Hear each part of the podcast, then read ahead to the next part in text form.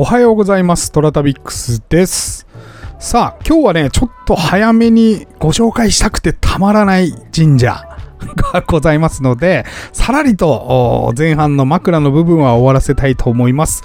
えー天に軌道があるごとく人それぞれに運命というものを持っております。この番組はフォロワー30万人、日本全国を旅するインスタグラマートラダビックスが懐かしい街並みをご紹介したり、旅のよもやま話をすることで奥様の心の悩みを解決する番組でございます。はい。えー今日は日曜日ということで、えー、チンコ旅聞き耳東北津屋造市でございます。はい。えー今日のチンコ旅は、あまあね、写真はどうでもいいんですよ。あ写真はどうでもいいってのはちょっと語弊がありますけど、はい。えー、っとですね、三重県の、えー松坂。松坂牛で有名な松坂ってあるんですよね。はい。松坂から西側に、えー入りまして、奈良の県境近くにある中山神社という神社でございます。はい。ここが良かった。もう結論から言います。良かった。ただし、チンコ旅とかどうでもいいです。はい。えっと、さらりとまずチンコ旅の話しましょうね。えー1枚目、2枚目は、あ1枚目弾痕。ね。これ大丈夫かなこの写真。またフォロワー減るんじゃねえかなっていう心配してますけど、1枚目が弾痕。で、2枚目が女院の模しているものになります。大きさはですね、50センチって言ったところかな？もうちょっとあるかな？はい。これをみこしに担ぐっていうことで、え神社の中の建物に置いてあるんですけれども、えーここではですね、記載が行われております。はい。珍しい祭りが行われていると。えー、ゴンボ祭り、まあ、ごぼうですよね。ゴンボ祭りという記載が行われておりまして、えー約500年前から子孫繁栄と五穀豊穣を祈って行われております。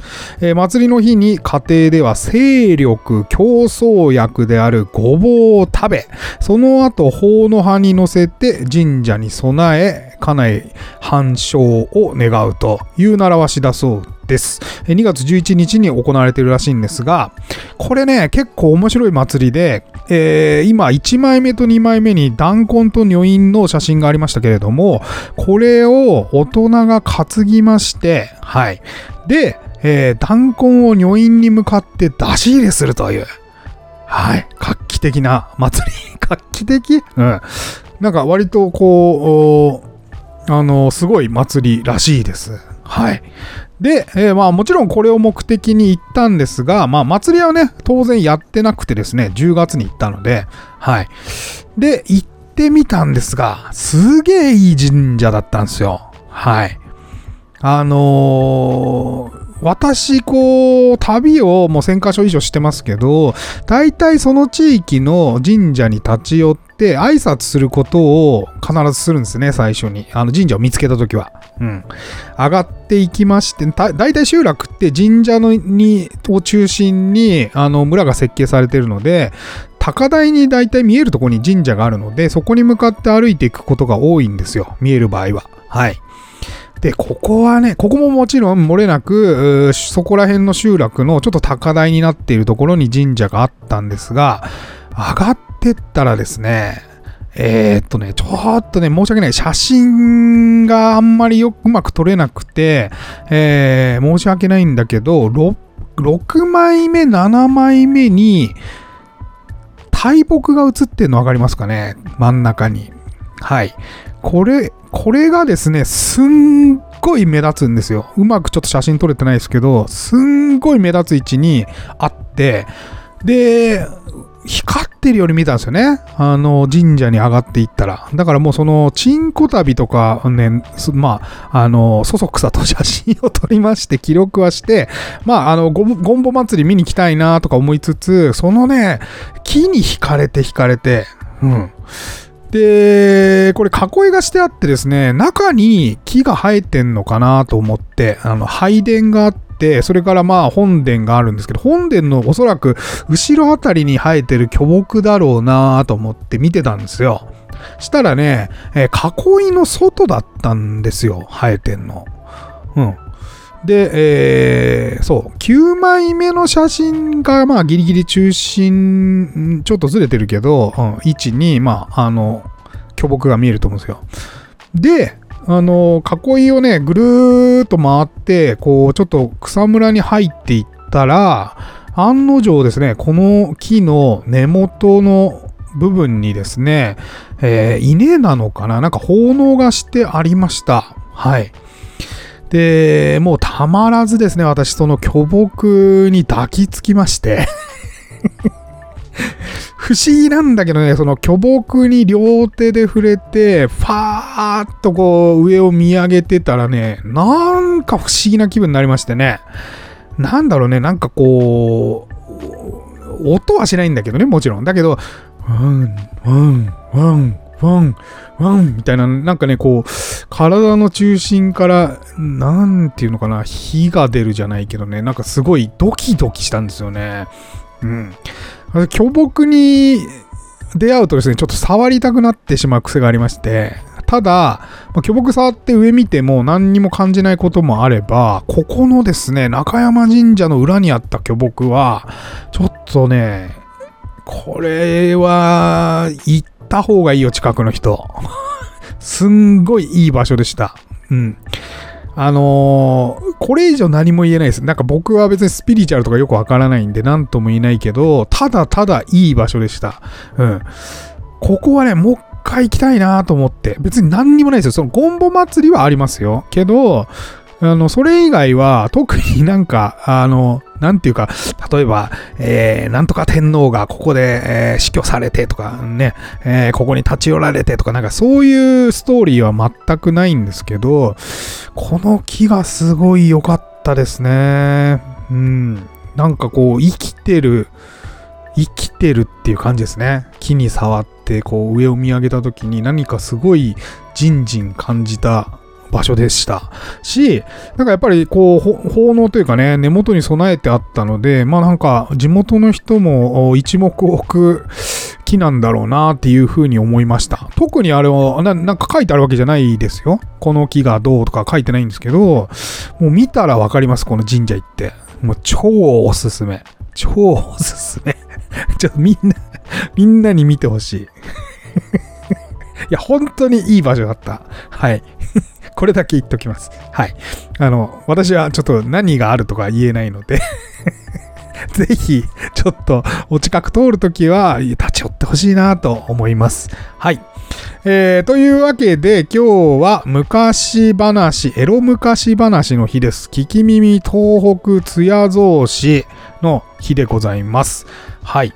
えー、今日はですね、えー、八作秘話だったかな。あのー、八作秘話だ。八作秘話の日です。ちょっと聞いてみてください。はい。ききめめと北津屋造せ。北のエロ塚から八作秘話。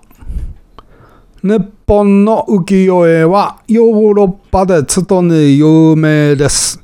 男女のものがあまりにも巨大に描かれていたので、たまげられたり、羨ましがられたという話はよく聞くのです。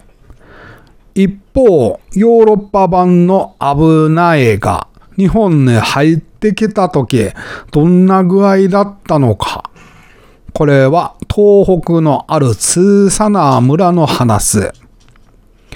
村の頃、官兵衛がヨーロッパ版秘蔵の危ない絵を安家の不審に来ていた大工に見せました。ほらよ、赤毛さんのまずわりよ。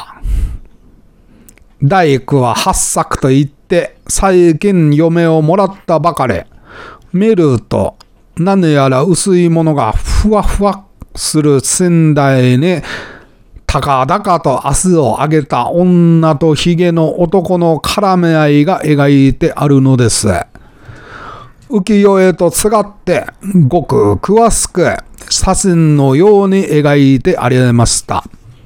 と言っても、八作は写真というものを見たことはありません。とにかく驚いた。この台は、見せ物小屋の台でですか？八作は勘兵衛に尋ねました。ベッドなどするはずもありません。その日の夕方、八作は思い立って、昼寝めたベッド作りを開始しました。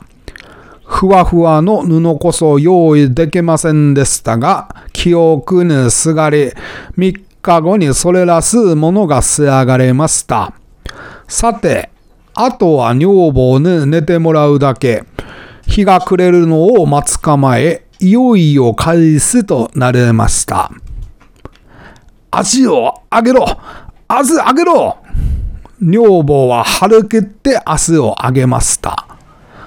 ところが、ベッドの幅に工夫がなかったので、女房を腰をぐらりと回したから、八作はドタッと転げ落ちたのです。